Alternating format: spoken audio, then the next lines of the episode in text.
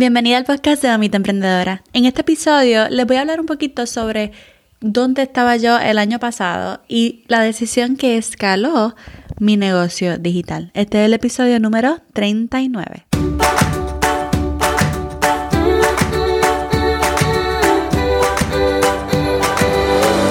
Este es el podcast de la Mamita Emprendedora. Mi nombre es Jessica Nieves.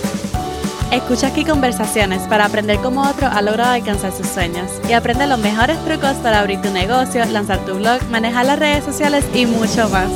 Eso no es lo único, hablaremos también de nuestra vida de madres y cómo hacer de todos nuestros sueños poco a poco una realidad. Hey, esta es Jessica, la anfitriona del podcast Mamita Emprendedora. Qué buena que estás aquí escuchándome. Vamos a pasar un ratito chévere, aunque va a ser corto. Quiero hacer un episodio corto, pero te quiero contar dónde yo estaba el año pasado. Porque estamos actualmente en marzo 20, vamos a decir. Y hace un año exactamente nos estaban reuniendo en mi escuela, yo soy maestra, y nos estaban reuniendo que nos teníamos que ir para las casas porque lo del coronavirus se estaba poniendo fuerte. Entonces cerró oficialmente todo y nos fuimos para nuestras casas. Yo dejé mi salón de clases como si fuera una semana o dos, porque eso es lo que mi jefe decía que iban a ser posiblemente una dos semanas y íbamos a volver. Así que nos fuimos para casa a tomarnos un break y prepararnos para posiblemente dar clases online. Y realmente, si te soy sincera, a mí me encantó al principio como que vamos para casa, vamos a estar relax, pero luego, al pasar de los días, me comencé a sentir triste. Me comencé a sentir triste, comencé a decir, wow, si no podemos salir para nada, entonces comenzamos a usar mucho Amazon, a usar mucho Instacart, o sea, todo lo que fuera delivery a nuestras casas y no podíamos salir. Y entonces de momento me encontré sin algo que hacer. Estaba en casa, sin ir al trabajo, con mi esposo, con mis niñas, sin compromisos y proyectos. Y cualquiera diría, yo mirando ahora, wow. es como que una bendición, o sea, yo podía sentarme y ver muchas películas con mi familia, jugar todos los días, estar, dedicarles todo el tiempo a ellos y ahora mismo yo miro para atrás y digo, wow, eso es una bendición porque ahora mismo no tengo tiempo. Pero en ese momento me sentía triste. ¿Por qué me sentía triste? Porque yo he sido una persona que siempre le gusta estar involucrada en proyectos. Siempre he sido así, siempre he sido así. Quizás para ti suene riquísimo, ¿verdad? Estar en casa sin hacer nada y a la misma vez tener un trabajo, porque era una bendición realmente. Estábamos en casa cobrando, pero sin hacer algo.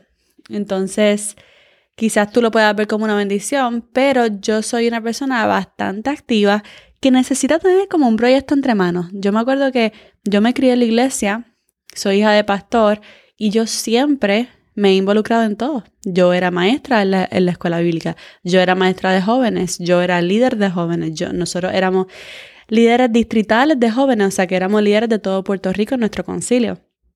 Además de eso, daba clases a las jovencitas en mi iglesia, estaba en el, en el Ministerio de Danza, era la directora de danza, em, estaba en el grupo de jóvenes, bueno, siempre Siempre me ha gustado tener muchos proyectos, siempre me ha gustado trabajar bajo presión. No sé si tú te estás identificando conmigo, posiblemente, porque muchas mamás emprendedoras somos así.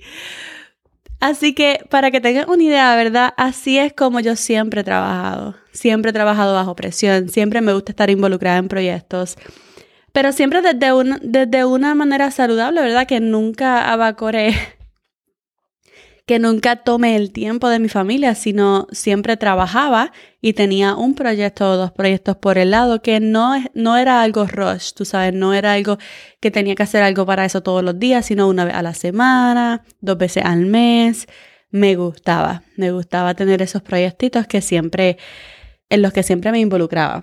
Así que en estos momentos, un año atrás, simplemente me encontraba con mi familia, pues disfrutando el tiempo libre y disfrutando que había salido eh, TikTok, ¿verdad? Hace unos meses y todos estábamos metidos en TikTok viendo video tras video tras video y yo estaba con una fiebre de TikTok que me dormía súper tarde, estaba, bueno, ustedes, yo imagino que ustedes también se identifican, viendo video tras video.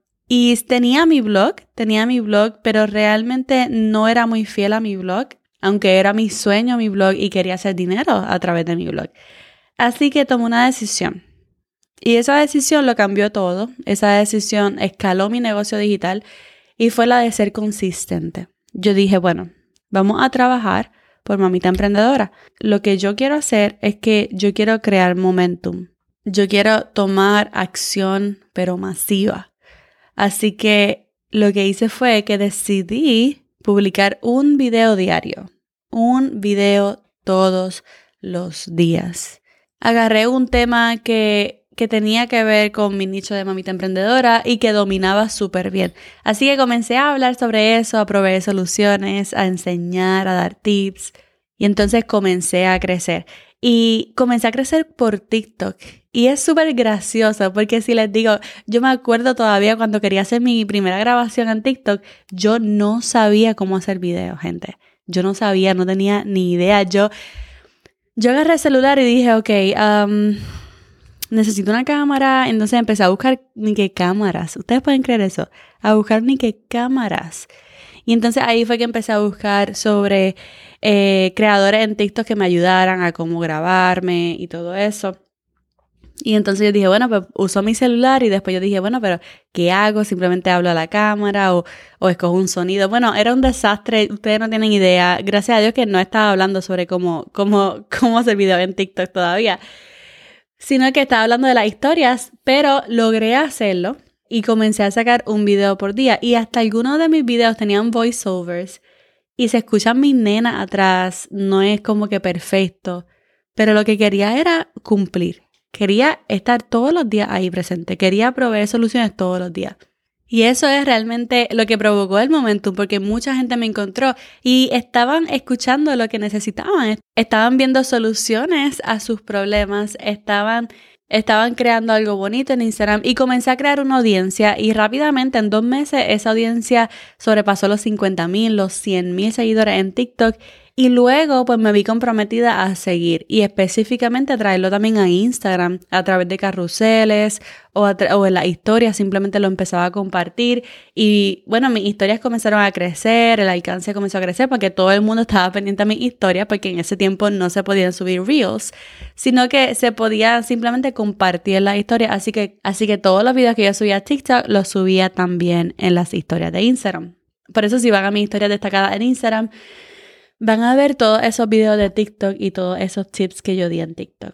Pero realmente tú quieres saber qué hace crecer a un negocio digital, es la consistencia en el contenido. De nuevo, para escalar tu negocio digital tienes que ser consistente en tu contenido y contenido estratégico que realmente provea soluciones, que realmente inspire a tu cliente ideal. Esa constancia provoca momentum, esa constancia provoca que la gente comparta ese contenido, esa constancia te va a hacer crear, esa constancia te va a hacer crecer una audiencia. Claro está, esa consistencia te va a poner incómoda, esa consistencia te va a hacer pensar, wow, ahora tengo este compromiso, no puedo quedar mal, pero eso es bueno, eso es bueno porque te va a hacer tomar acción. Probablemente hayas decidido emprender con la visión de tener tu propio negocio o simplemente para tener un side hustle y tener un dinero extra cada mes. Si es así, entonces te reto a crear contenido, te reto a crear contenido de una manera consistente para provocar ese momentum y provocar crecimiento. Así que sal de tu zona de conformidad porque realmente la única manera es ser consistente con tu contenido. Eso es lo que va a escalar tu negocio. Y si lo quieres para allá, entonces empieza. No hoy, empieza ayer, empieza ya. ¿Ok? Y si no tienes idea de qué contenido subir, pues yo tengo una guía de ideas de contenido y de planificación de contenido. Te voy a dejar el enlace en la descripción del episodio o también puedes ir a mamitaemprendedora.com diagonal ideas para que lo descargues. Y bueno, ya dije que este episodio iba a ser uno corto y mira, ya me he extendido.